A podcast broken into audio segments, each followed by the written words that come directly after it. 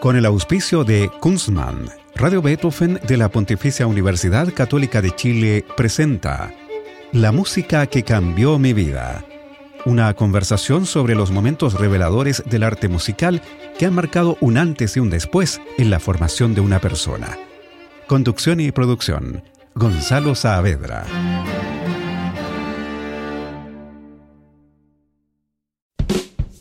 Hacer una cerveza craft requiere de tiempo, maestría, ingredientes de primer nivel y mucha pasión. Por eso en Kunstmann llevamos 30 años haciendo lo que más nos gusta desde la ciudad que nos vio nacer, Valdivia. Es desde acá y con las aguas de la selva valdiviana que elaboramos más de 18 especialidades para que tú encuentres tu favorita y la disfrutes tanto al tomarla como lo hacemos nosotros al elaborarla. Kunstmann, 30 años elaborando cerveza craft. ¿Cómo están? Bienvenidas y bienvenidos a este programa de conversación y música en el que descubrimos el corazón de nuestras invitadas y invitados. Hoy estamos con el destacado compositor y director de orquesta Carlos Zamora. ¿Cómo estás, Carlos? Hola, muy bien, gracias. Muchas gracias por la invitación. Carlos está algunos días en Chile porque vives en Inglaterra. Así es, desde el año 2015. Bueno, buena cantidad de años. Ya vamos a hablar de eso. Sí, sí. Carlos Zamora nació en Calama en 1968 y pertenece a la cultura atacameña de los Licanantay de San Pedro de Atacama, lo que ciertamente se puede apreciar en tu música, como conversaremos en este programa. En 1990 recibió el título de profesor de música y obtuvo el grado de licenciado en educación musical por la Universidad de Concepción. En 1993 ingresó a la carrera de licenciatura en composición en la Universidad de Chile y en 2000 obtiene el grado de magíster en artes mención composición con distinción máxima. Y en 2020, hace poquito, la Universidad de York le dio el grado de doctor en música. ¿Cuál fue tu tesis, Carlos? ¿Era una tesis argumental o una obra y su justificación? Eh, los estudios de doctorado en composición normalmente eh, son eh, hacer un, portafolio que llaman de composiciones normalmente ligadas a algún tema. En mi caso, la recontextualización de material musical, elementos musicales precolombinos, pero ya no del pueblo atacameño, sino que quise yo explorar otros pueblos como los Selknam, el pueblo mapuche, que son culturas que para mí son extrañas en términos de cultura, que sé yo, de tradiciones y todo eso, viniendo yo del norte.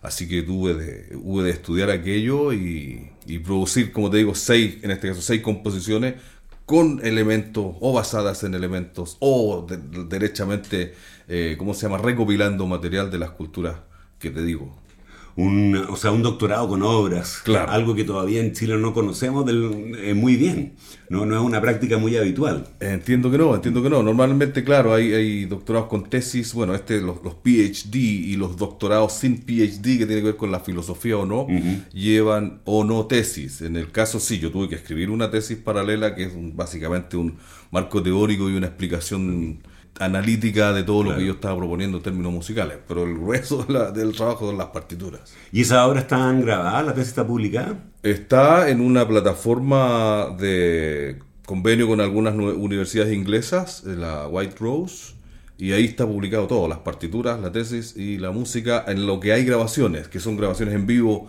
de las presentaciones, al menos de tres o cuatro de ellas. Sí. Ajá. Tú has estudiado dirección de orquesta con Wilfried Junge, eh, Guillermo Scarabino y Guillermo Rifo. Eh, luego dirección de música contemporánea con Aliocha Solovera, que estuvo en este programa, dirección coral con Mario Cánovas y composición con Miguel Aguilar, Gustavo Becerra, Eduardo Cáceres y Tomás Simacu. ¿Cuándo fue tu contacto con Gustavo Becerra? Gustavo Becerra vino a Chile el año 1993, 92, a dar un taller de composición y un seminario de análisis a la Universidad Católica. Oye, ¿qué recuerdos guardas de, esas clases? Uh, la, la, base, fíjate, bueno, ahí tú, tú, nombraste a mis profesores de composición, pero yo diría que gran, gran parte de la base del pensamiento de cómo enfrentar el proceso creativo, yo lo saqué de Gustavo Becerra muy importante compositor chileno que hizo una gran carrera en, Alemania. Oye, Carlos, tú has tenido una gran actividad en regiones. Fuiste fundador y director de varios grupos instrumentales y corales en Calama, Talcahuano, Concepción. Luego fuiste director asistente del coro sinfónico y el coro de cámara de la Universidad de Concepción. Docente en la Universidad de Concepción, del Conservatorio de la Universidad del Bio Bio, de la Universidad Mayor acá en Santiago y de la Academia de Humanismo Cristiano también. Y desde 2009 retomaste la dirección orquestal con la Orquesta Sinfónica de la Universidad de Concepción, la Sinfónica de Antofagasta, la Orquesta de Cámara del Conservatorio de la Universidad Austral de Valdivia, la Orquesta Marga Marga, la Filarmónica de Chile, la Filarmónica de Temuco, las orquestas de cámara y sinfónicas de la Universidad de York también en Inglaterra, el Quimera Ensemble de la misma universidad. Y has grabado como director el compacto conciertos para flauta dulce y orquesta de compositores chilenos, junto a tu señora, la solista Carmen Troncoso, y la orquesta Marga Marga. Y entre 2016 y 2018 fuiste director titular de la Orquesta de Vientos de la Universidad de York y a la vez has sido invitado por la Gilbert y Sullivan Society a dirigir las óperas El Mikado, Los Piratas de Penzance y de Patience, harta experiencia entre las regiones de Chile y finalmente terminando dirigiendo obras de esta dupla famosa del siglo XIX como es Gilbert and Sullivan. Bueno, sí, la verdad es que yo llego a la... Uno de los objetivos míos en el mundo de los estudios musicales siempre fue la dirección de orquesta. Eh, estudié con Guillermo Scarabino, anteriormente con Wilfried Jungen de manera privada. Wilfried fue el fundador, no fundador, pero el gran director titular de la Orquesta Sinfónica de Concepción por, por años y años. Después estudié en estos cursos que se dieron ahí con Scarabino. Cuando vine a Santiago retomé clases particulares con Guillermo Rifo. El mundo de la dirección de orquesta a mí me fascina. Por diversas razones no me fui, o porque no había estudios formales de dirección en Chile, pero siempre una, una cuestión que me llama. Y se produjo una, una, situación muy específica después de muchos años estando yo ya trabajando en la Academia de Humanismo Cristiano con la Escuela de Danza y la Escuela de Música. Se produjo ahí una, una idea de montar la, la, historia del soldado y para ahorrarse el director lo dirigí yo. Y de ahí, claro, hablé con Guillermo Rifo y le retomé clases con él y dije, bueno, enséñame, yo quiero retomar esto. Y por ahí me empiezan a invitar en Antofagasta, en Temuco especialmente, fui varias veces y otros proyectos que se armaron en la universidad con la Filarmónica de Chile, que es esta orquesta, no la oficial del Teatro Municipal, ¿verdad? Es una orquesta que existe, eh, la corporación cultural o algo así. Con ellos organizamos varios conciertos y claro, cuando llegué a Inglaterra, letrero que había de se necesita director, para allá partía yo, dirijo actualmente dos coros en Inglaterra. Y, y, me ha tocado la suerte de dirigir tres óperas y dirigir mis obras con la Sinfónica de York de la Universidad y en Inglaterra donde hay una gran tradición coral, en cada manzana de una ciudad hay una agrupación coral. Totalmente, sí, sí, sí. Mm. Hay de todo, es una cuestión maravillosa. Están los community choirs, que son coros normalmente chiquititos, bueno, hay unos más grandes, pero que son gente que le gusta ir a cantar juntos. Nada más, no hay normalmente grandes objetivos musicales en términos de calidad. Vamos a, todos a cantar. Yo dirijo un coro de esos. Están los coros amateur, que ya sí persiguen objetivos musicales de calidad y de repertorio y qué sé yo, y dirijo este, el South Bank Singers Choir, que es un coro de unas 20, 30 personas, eh, repertorio exclusivamente a capela, normalmente polifonía, del gusto personal mío. y sí, eso. Oye, ¿cantan cosas tuyas también? El año pasado compuse una pieza para el coro, una misa, eh, misa brevis en re se llama, que es para cinco partes a capela. La estrenamos, prontamente la vamos a cantar de nuevo y espero que hacer una bonita grabación para poner en el YouTube. Ah, muy bien, la vamos a esperar entonces. bueno, en Inglaterra además ha recibido dos premios que otorga la Universidad de York, el Sir Jack Lyons Award 2016 para componer un concierto para flautas dulces y orquesta de cámara, y el Terry Holmes Commission Award 2017 para componer un concierto para piano y orquesta. Estas obras ¿Se escribieron entonces? ¿Están estrenadas? Sí, se escribieron en su minuto, están, las estrené, las dirigí yo, la pieza para flautas dulces, porque son varios tipos de flautas involucrados en la, en la composición, la interpretó Carmen Troncoso, mi esposa, que estaba también al mismo tiempo, en paralelo, haciendo un doctorado en interpretación musical. Así que fue un proyecto conjunto, el único proyecto en que coincidimos. Se grabó, hay un video en YouTube Y la otra pieza también se estrenó, la, no terminó siendo un concierto para piano propiamente tal, es una pieza para piano obligado, con orquesta sinfónica, coro femenino y piano obligado. es una, fantasía coral. Más el coro chiquitito. en realidad, el coro chiquitito y solo canta A. Eh, es una más bien una cosa de color del sonido. ¿Y cómo se llama? Sí, está estrenado en YouTube también. las, ambas piezas las dirigí yo. Y nada, yo feliz de que se hayan tocado, que las haya estado yo ahí frente a, las orquestas. Buenísimo. Bueno, ¿qué te parece que vayamos a la música que tú elegiste para este programa? En primer lugar, tú pusiste La Vidala de la Copla de José Ignacio Chango Rodríguez, gran cantautor y folclorista argentino, nacido en Córdoba en 1914 y muerto en 1975. La Vidala de la Copla es la primera composición de Rodríguez y se inspiró en un sueño en el que un hombre bajo un árbol canta Vidala tengo una copla, no me la, no me la vas a quitar.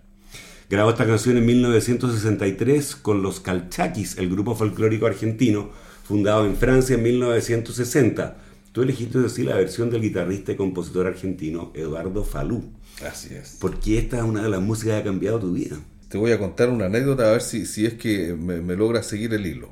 Cuando yo decidí estudiar música, pasaron varias cosas, y crisis familiares por supuesto, lo he comentado en otros eh, espacios, entre otras cosas porque el entorno familiar no conocía nada del mundo de la música clásica. Eh, en provincia no se sabía qué podría hacer un personaje dedicado a esto, no sabíamos que existían los compositores, no sabíamos nada. Solo lumbreras como que unos Claudios Arrau, unos eh, Robertos Bravos o Juan Pablo Izquierdos, pero no se sabía que hubiese mucha otra gente. Entonces mi padre, un poco desesperado, eh, ignorante en estos temas, fue a hablar con su hermano, que era rector del colegio donde yo estudié, Jorge Zamora, y mi, tío le dice, ¿qué, qué, qué quieres? Si tú le mostraste la música desde niño, tú le compraste una guitarra, entonces al hombre se le gustó esto y se fue por ahí. La Vidala de la Copla en realidad es una, una, de mis canciones favoritas, pero envuelve todo el mundo musical de mi familia Los Zamora, en, en San Pedro de Atacama y en Calama.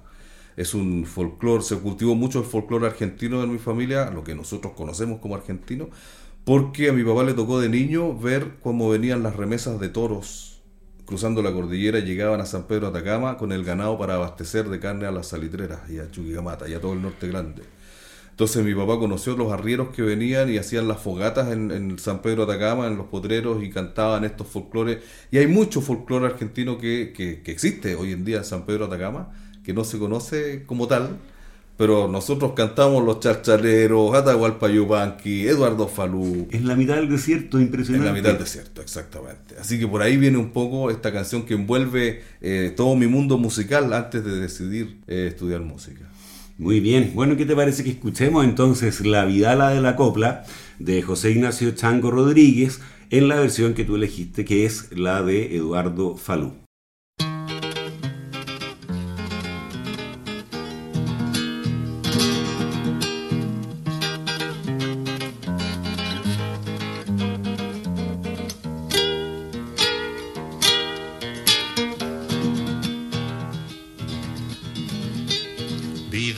Tengo una copla, no me la vas a llevar. Vida la tengo una copla, no me la vas a llevar. Déjala que me acompañe, así conmigo andará. A cuando vuelvas al pago, entonces juntitos la hemos de cantar.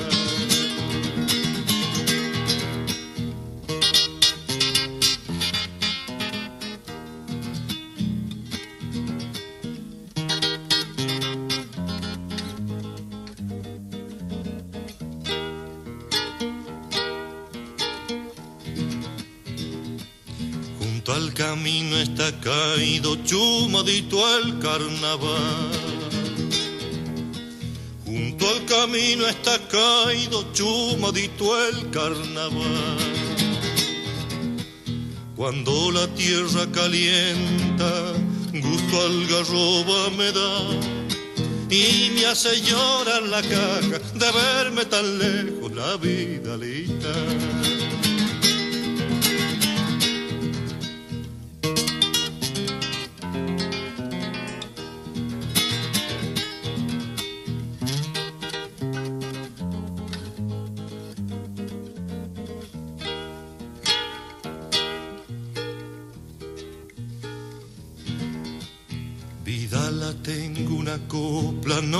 La vas a llevar. Vida la tengo una copla, no me la vas a llevar. Es todo lo que me queda, si vuelto tal vez me da. Pa' cuando vuelvas al pago, entonces juntitos la hemos de cantar. Pa' cuando vuelvas al pago, entonces juntito la hemos de cantar. Entonces juntito la hemos de cantar, la hemos de cantar.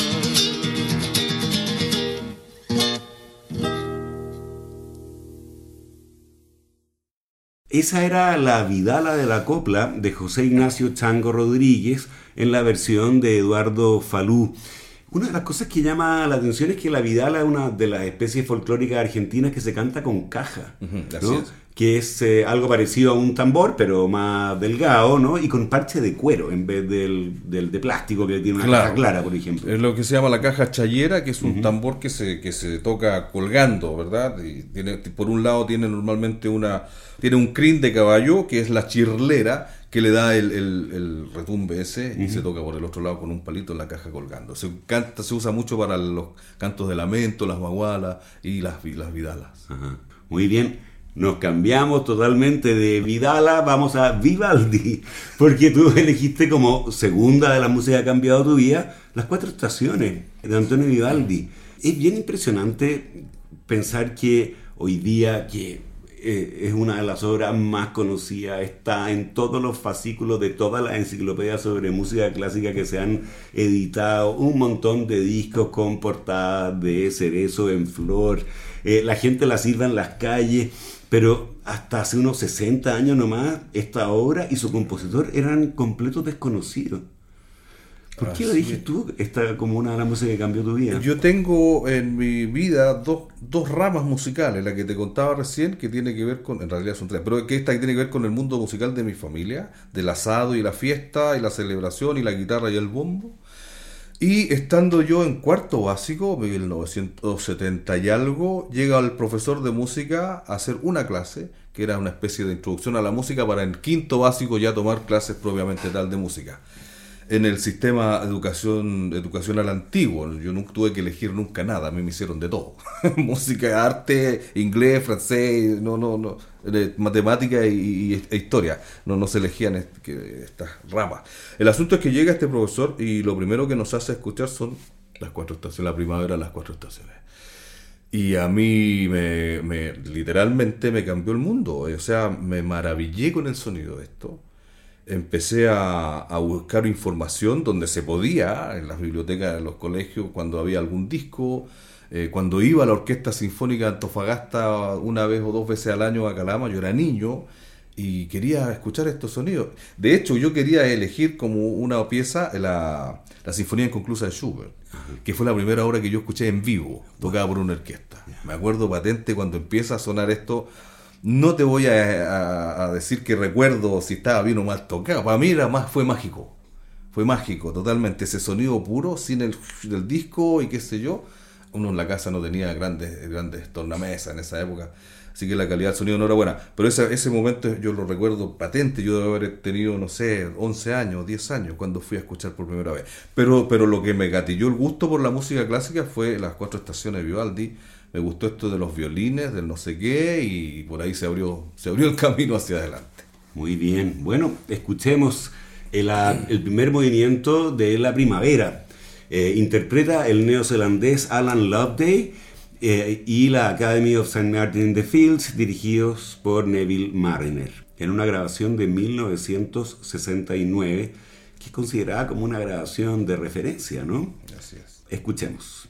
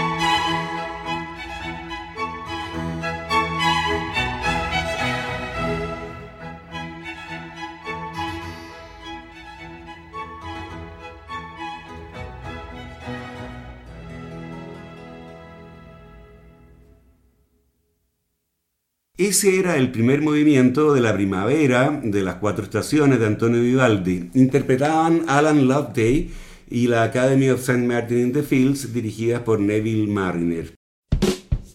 Hacer una cerveza craft requiere de tiempo, maestría, ingredientes de primer nivel y mucha pasión. Por eso en Kunstmann llevamos 30 años haciendo lo que más nos gusta desde la ciudad que nos vio nacer, Valdivia es desde acá y con las aguas de la selva valdiviana que elaboramos más de 18 especialidades para que tú encuentres tu favorita y la disfrutes tanto al tomarla como lo hacemos nosotros al elaborarla. Kunstmann, 30 años elaborando cerveza craft. Estamos con el compositor y director de orquesta Carlos Zamora en la música que cambió mi vida en Radio Beethoven. A propósito de Vivaldi, ¿te gustó la recomposición que hizo Max Richter de esta obra y que grabó Daniel Hope, el violinista inglés, en 2012? Yo, tengo una, actualmente una relación con el mundo de la música antigua eh, muy influenciado por Carmen Troncoso, mi esposa, que es flautista dulce. Así que la verdad es que me cuesta hoy en día eh, escuchar música antigua en versiones modernizadas.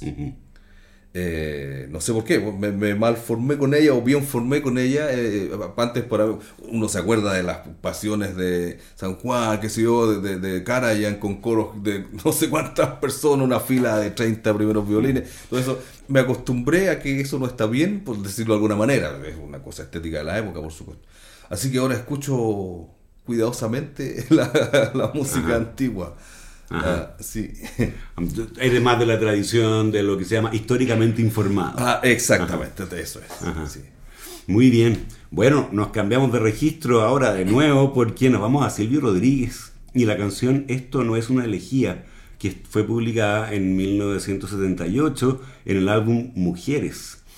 Se trata este disco, un disco de canciones de amor grabadas de manera acústica, a diferencia de los anteriores con guitarra y con arreglos que en apariencia son simples, pero son eh, complejos y bonitos a un tiempo. El mismo Silvio mm, Rodríguez contaba así como nació la inspiración para esta canción.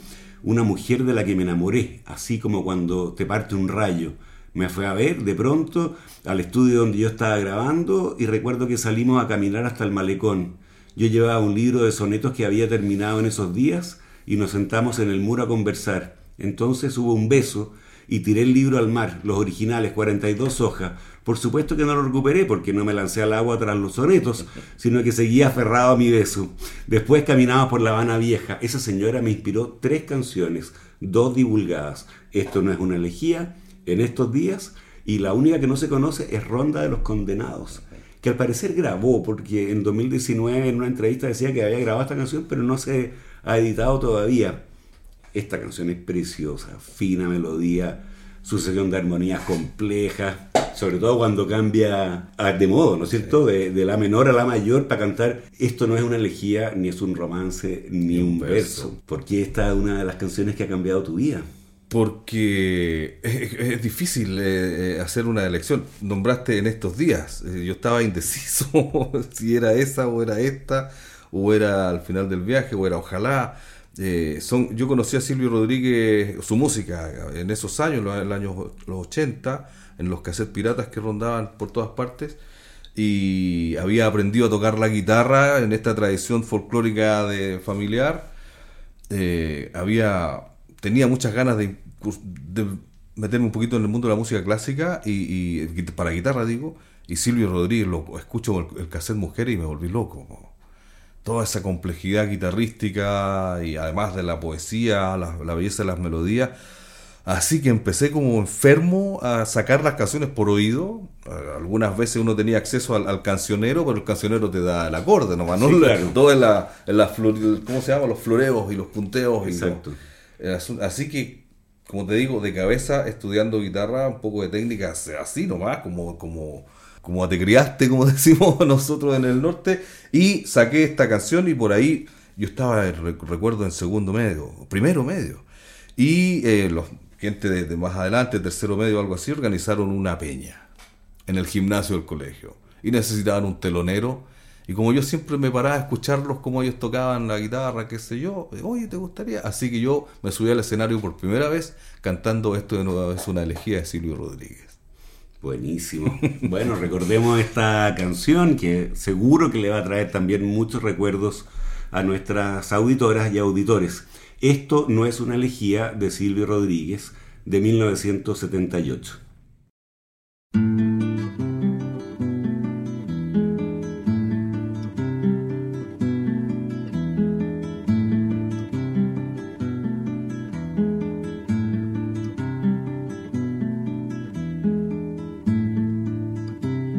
Recuerdas el prado de los soñadores. El muro que nos separa del mar si es de noche. Tú me recuerdas sentada ciertos sentimientos que nunca se sabe que traen en las alas, si vivos o muertos, si vivos o muertos. Me quito el rostro y lo doblo encima del pantalón. Si no he de decir tu nombre, si ajeno se esconde, no quiero expresión. Suelen mis ojos tener como impresos sus sueños risueños.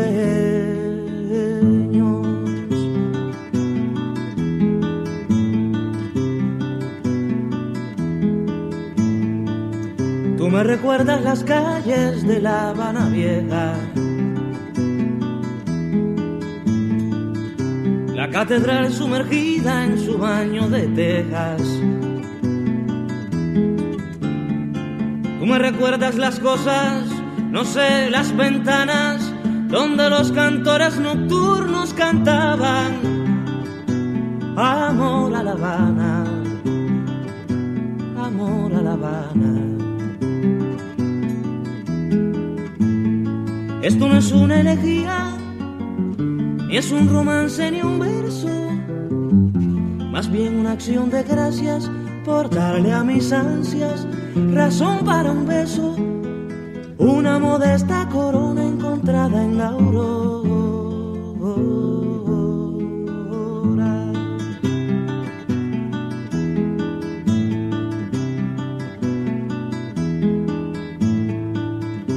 Recuerdas el mundo de un adolescente. Un seminiño asustado mirando a la gente. Un ángel interrogado, un sueño acostado, la maldición, la blasfemia de un continente y un poco de muerte y un poco muerte.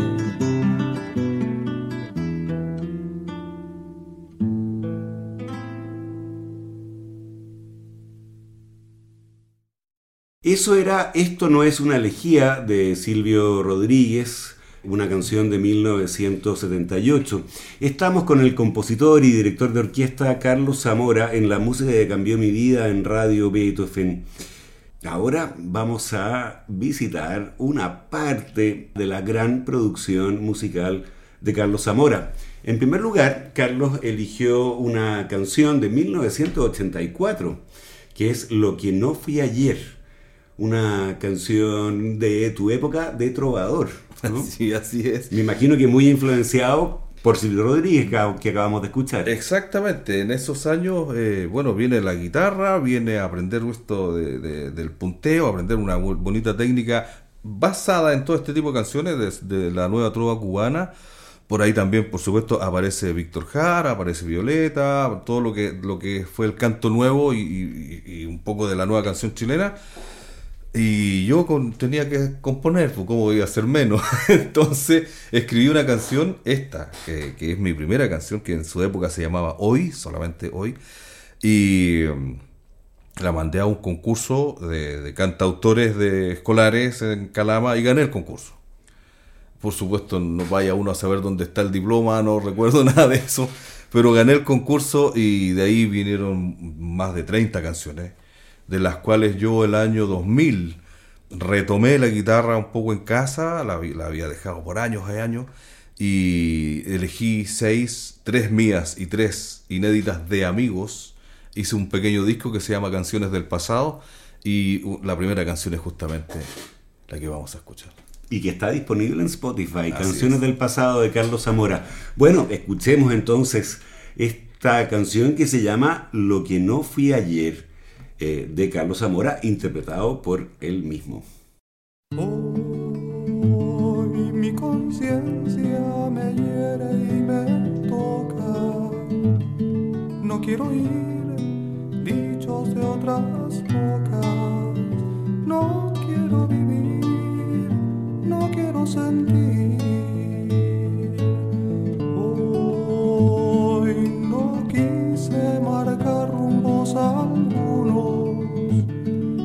Quise ver un futuro seguro, no quise ser, no quise ver. Y hoy sucumbo en mis anhelos perdidos Hoy me veo triste envejecer.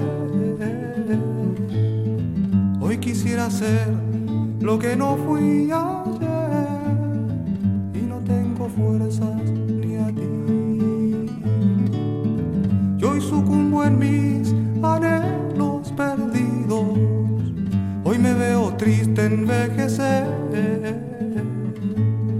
Hoy quisiera ser lo que no fui ayer tengo fuerzas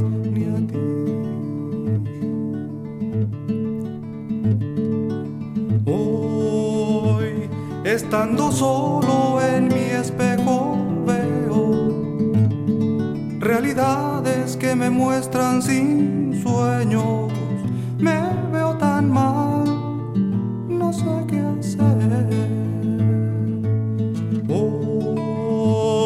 Mi conciencia me hiere y me toca. No escuché consejos, di vuelta las hojas. Yo yo ya sentí. Y hoy sucumbo en mis anhelos perdidos. Hoy me veo triste envejecer Hoy quisiera ser lo que no fui ayer y no tengo fuerzas ni a ti. Y hoy sucumbo en mis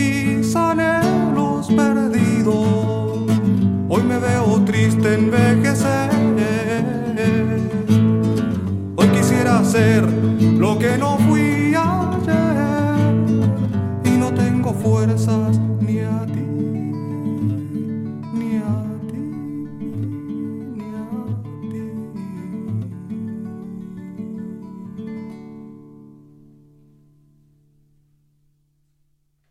Esa era Lo que no fui ayer, canción de Carlos Zamora, que es nuestro invitado de hoy en la música que cambió mi vida en Radio Beethoven. tenemos todavía otra obra de Carlos, muy distinta desde luego, porque además es del 2006, y es un concierto para flauta dulce y cuerdas, que tú mismo dirigiste eh, con Carmen Troncoso en la flauta solista y la orquesta de Marga Marga. Háblanos de esta obra, Carlos. Tú tienes varias obras para flautas dulces. Me imagino que inspirado por tu señora, que es eh, intérprete de ese instrumento. Así es. Bueno, la, elegí esta pieza por varias razones. Uno tiene que ver con que es una de las pedacitos de música que a mí más me gustan de lo que yo he hecho. Está la flauta dulce involucrada, que es un instrumento que yo conocí como todo el mundo en la escuela, tocaba medianamente bien. Conocía a flautistas profesionales, por supuesto, a Carmen, y claro, yo movía los deditos. Y eh, es una pieza, además que eh, de las que hay pocas, hasta el día de hoy hay pocas piezas para flauta dulce y orquesta de compositores chilenos. Ese disco reúne toda la producción hasta esa fecha, el año 2006, 2000, no me acuerdo, 13, donde hicimos ese disco. No hasta ese minuto no había más obras para flauta dulce y orquesta. Eh, incluso orquesta pequeñita, y eh, se suma a eso que en esta pieza en particular eh, yo uso, recontextualizo algunos melotipos, algunos ritmos de lo que yo ya venía trabajando hace un tiempo atrás, y en ese minuto ya se establece una especie de reconocible la música mía en algunos aspectos porque estos elementos están ahí. Entonces uno dice, ah, esa cuestión es mía, eh, o es no sé quién. Como uno reconoce a un Fernando García, qué sé yo, o, algún otro compositor. Y ya a esas alturas aparentemente era mi camino. Eh, eh, tengo otras, me costó, está la primera pieza que yo escribí con música, elementos tradicionales antiguos, que es el Padre Nuestro Kunza, que ganó un concurso en, en la época que yo participaba en concursos, ya no lo hago más. Y, claro, dije, bueno, esto, este mundo es mío, en realidad me hace sentido la música tradicional del norte, recontextualizarla, usarla para ponerla, como lo hicieron todos, los Tchaikovsky, los Bartok, qué sé yo. Y eh, eh, finalmente viene esta pieza y también, se, ¿cómo se llama? Coincide que la interpreta Carmen, que es la, la segunda pieza que yo le escribí a ella. La primera fue un, doble concierto, flauta dulce, flauta traversa y orquesta cuerda, pero esta se la hice yo de regalo de Navidad. Y bueno, ella la grabó y está una bellísima interpretación. Muy bien. Bueno, escuchemos entonces el concierto para flauta dulce y cuerdas de Carlos Zamora. Interpretan Carmen Troncoso en flauta dulce, la orquesta de Marga Marga, dirigida por Carlos Zamora, invitado de hoy en la música que cambió mi vida.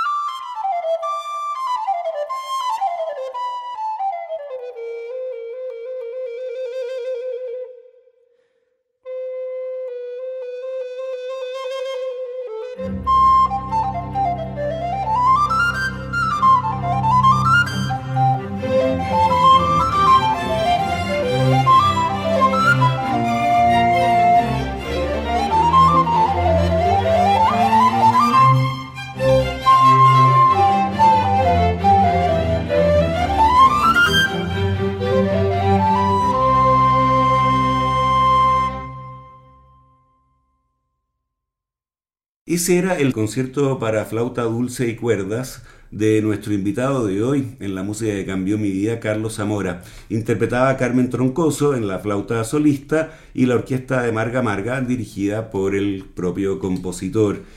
Carlos, en Cantus Firmus, el libro de Rafael Díaz y Juan Pablo González de 2011, se dice que tú tuviste, bueno, varios maestros, pero básicamente dos que fueron Miguel Aguilar, experto en música dodecafónica, hablábamos de él al comienzo del programa, y Eduardo Cáceres, que ha aprendido técnicas composicionales de los pueblos aborígenes y que se pueden ver la influencia en tus obras. Tú a esta altura, escuchando, habiendo escuchado el concierto para flauta que acaba de sonar, eh, ¿tú dirías que como que mm, ya no renuncias a la tonalidad? No, Absolutamente. Ah. Yo hice, eh, cuando empiezo a estudiar composición con Gustavo, con, con Aguilar, con Eduardo, qué sé yo, eh, ahí se me aparecieron los Ligeti, los Boulez y todos los Cherrino, todos estos grandes compositores modernos a quienes yo no conocía y por supuesto yo también empecé a tratar de buscar mi nirvana eh, con esas estéticas, estéticas que no me, no me satisficieron, no me satisfacían. entonces fui a España a unos talleres de verano con Cristóbal Hafter y Mauricio Sotelo. Y claro, y ahí conocí una, una cantidad enorme de compositores y, y compañeros de curso que íbamos a esto, cada uno con sus, con sus locuras, con sus pensamientos, y la mayoría buscando, como te digo, eh, la exploración sonora, eh, yendo un poquito más a la vanguardia, y yo como reafirmando eh, cada vez más que ese mundo a mí no me gustaba. Entonces cuando termino esos cursos empecé yo a utilizar la modalidad, hay contrapunto palestriniano literal en algunas de mis composiciones y un fuerte componente folclórico de la música del norte, del, rescate de este patrimonio musical. Le di una segunda opción 20 años después, haciendo el doctorado en composición en, Inglaterra, y las piezas del doctorado son básicamente eso, una segunda oportunidad al mundo de la sonoridad del siglo XXI y después terminado el doctorado me convencí de que en realidad ese no era mi camino. y sí, yo no le, lo que yo llamo tenerle miedo al do mayor. Yo no le tengo miedo al do mayor. eh, lo utilizo como una herramienta, así como utilizo mecanismos aleatorios, como utilizo series o como utilizo exploración rítmica, tímbrica, pero, pero en un contexto donde no me baso en uno solo, sino que forma parte de una paleta de elementos, de colores, digo yo, que me dan la libertad absoluta para poder tener, eh, hacer las cosas que hago, componer en, en, el mundo que me queda cómodo, me satisface. No te voy a decir que me da lo mismo, pero no, no tengo ningún ninguna intención de, de, hacer un aporte al desarrollo de la música universal por mi exploración tímbrica. No, no. Yo quiero pasarlo bien componiendo. Ojalá que los intérpretes pasen bien, ojalá que los, los eh, auditores lo disfruten, pero totalmente consciente y convencido de que lo que yo hago, más allá de ser un aporte eh, a la historia, es un, un trabajo honesto eh, que me gusta compartir con el resto. No le temes a esa vanguardia más fanática, por ejemplo. hay cosas que me gustan, hay cosas que no, qué sé yo. Pero, pero no, no le tengo temor a esto. Muy bien, bueno, nuestros auditores y auditoras han tenido una muestra de la, de la música de Carlos Zamora en este programa, de la música que lo ha influido y de la música que él ha producido. Hay 20 discos con la música tuya, Carlos, y desde luego invitamos a nuestros auditores y auditoras a que encuentren en internet las composiciones de Carlos Zamora que son muy interesantes y sin miedo al do mayor, como decía Carlos. Llegamos hacia el final de este programa. Te quiero dar las gracias por esta conversación súper interesante, súper estimulante y por haber querido acompañarnos en el capítulo de hoy. De todas maneras, Gonzalo, yo te agradezco a ti a haberme considerado cuando me invitaste a hacer la selección de, la música para compartir hoy, me vino me vi miles de recuerdos a la cabeza. Claro, hasta agarré la guitarra un poco por ahí y recordé. Así que ha sido un momento bonito, maravilloso de, compartir lo que uno hace, por supuesto, y compartir más allá de, como dices tú, la música que cambió mi vida. Compartir esos momentos con los auditores es una experiencia bonita. Muy bien, bueno, muchas gracias de nuevo. Y a ustedes los dejamos convidados para una nueva versión de este programa el próximo lunes a las 20 horas.